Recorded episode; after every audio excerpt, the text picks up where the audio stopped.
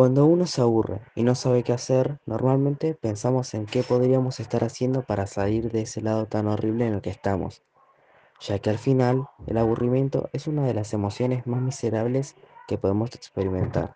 Porque, ¿cuántas veces no hemos estado con las personas que más queremos y sentimos que necesitamos estar acostados, sin nada en nuestra mente, aun cuando esas personas nos provocan las más jugosas risas? Y la cuestión de estar tirado sin dormir, pero tampoco estando despierto, sin nada en nuestra mente, pero al mismo tiempo nos ahogamos en nuestra propia cabeza, es que nos hace sentir aún más cansados, porque tenemos la necesidad de estar en actividad, de tener la mente ocupada, porque así hemos evolucionado. Pero somos miserables, porque después de todo, nuestro cuerpo está sincronizado a nuestra cabeza. Y si ésta no se mueve, nuestro organismo tampoco lo hará. Se nos puede ocurrir mil ideas para salir de este estado. Tenemos ganas de cumplir con nosotros mismos y aún con nuestra voluntad, una parte de nosotros sigue deseando quedarse de ese modo, como una ostra recostada en la arena siendo llevada por el mar. Pero el aburrimiento nos termina ganando, nos gana y nos levantamos para alejarnos de tal sensación. Y cuando nos levantamos, la falta de emoción y voluntad para hacer cualquier cosa nos gana de nuevo y entramos en un estado de inquietud en donde nos debatimos si es mejor volver a hacer la ostra o no.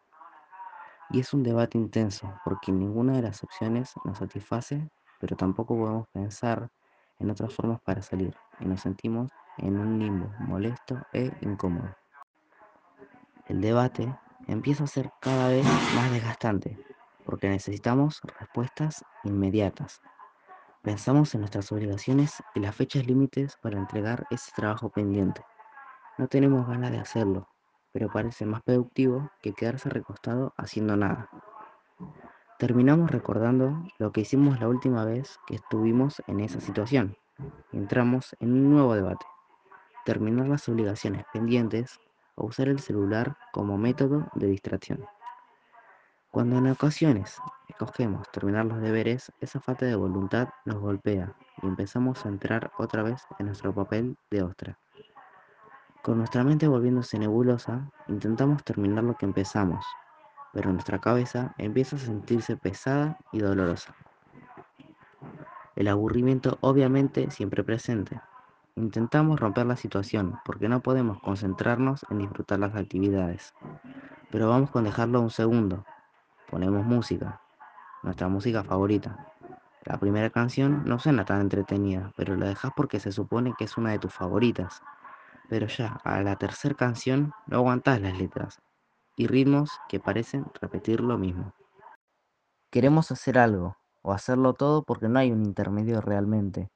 Intentamos distraernos con cualquier cosa, pero al final todo se siente igual, igual de pesado, igual de tedioso ante la situación ya no nos interesa si somos productivos.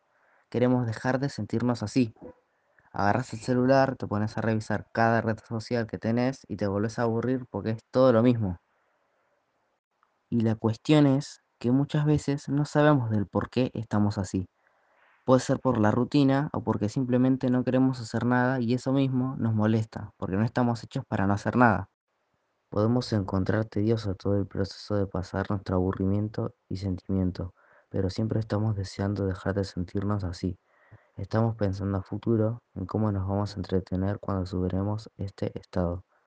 Queremos que todo ocurra en ese instante. Cuando intentamos que esto ocurra, volvemos a ser golpeados por la poca voluntad que pasa por nuestra mente, como si quisiéramos dejar todo para el yo del futuro, y nos encerramos otra vez en el caparazón que preparamos fastidiados porque sabemos que el yo futuro ya está por convertirse en nosotros.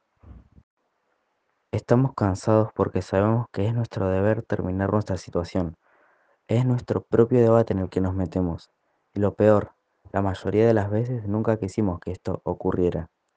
Cuando nos ponemos a pensar cómo es que salimos de esta situación en las veces que nos tocó pasarla, terminamos cayendo en cuenta de que no lo superamos haciendo algo que nos guste, que nos apasione, terminamos superando el aburrimiento con la concentración misma. Algo que no parece divertido o interesante se convierte en el motor que nos empieza a impulsar cuando le fijamos nuestra concentración. Completar las tareas pendientes o hablar con esa persona que nos hace sentir como si todos los temas de conversación que conocíamos hayan dejado de existir Se vuelve una cuestión de intereses cuando les prestamos atención y estamos decididos a que esto se convierta en un estímulo positivo para nuestro estado actual. Porque es así esto de estar aburrido. Podemos convertir las cosas menos interesantes e incluso que más odiamos en lo que nos haga salir del momento tan feo que es no encontrar nada de nuestro interés.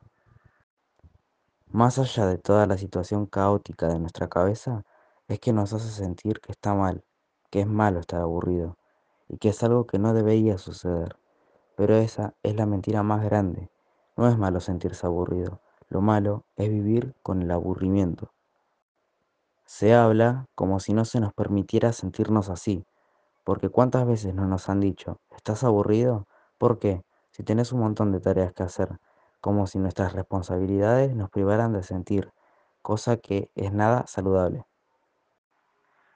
Pero hay una magia en el aburrimiento, una magia que distorsiona la realidad para volver ese momento en uno tolerable.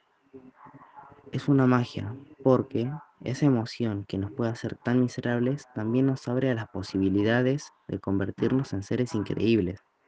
Podemos subir una ostra y amar serlo, o podemos luchar contra esa transformación que no nos hace sentir mejor. Al contrario, nos puede hacer sentir más desdichados, pero al final nos abre al constante debate de ser o no ser la ostra, dejarnos llevar por la marea o ir en contra de ella. Una respuesta que puede ser respondida solamente por el que se debata a sí mismo.